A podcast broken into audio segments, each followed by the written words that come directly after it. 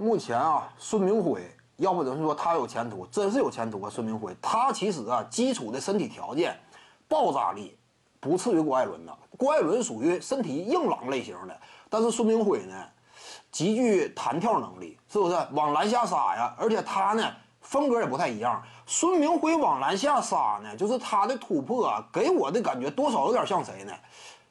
哎，我要说他像德里克罗斯呢，你会感觉夸张，那是没有办法，对不对？你这玩意儿你拿谁比较啊？你说你 NBA，我得举个例子吧？那你我要是 那举例子，你说他俩实力那肯定天差地别，但是多少有时候有点像啊。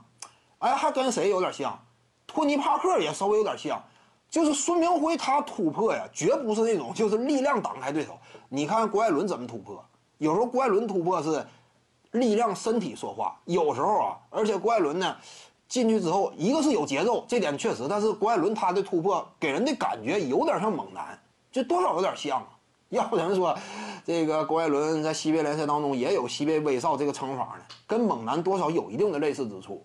郭艾伦呢，孙明辉呢，还相对就灵巧，挺多变的，就往往篮下杀。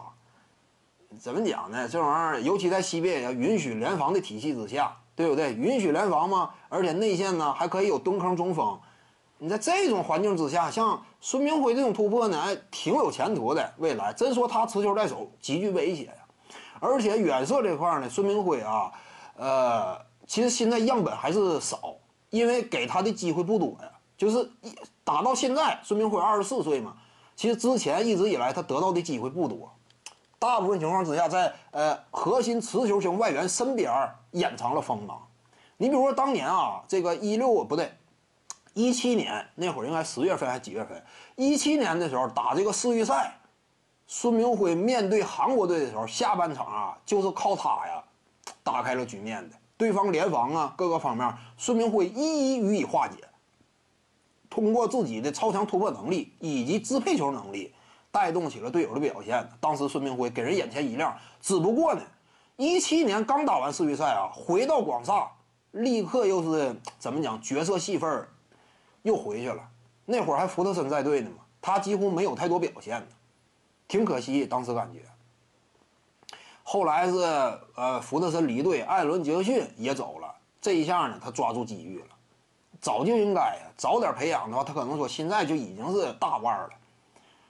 怎么讲？目前孙明辉前途不可限量吧。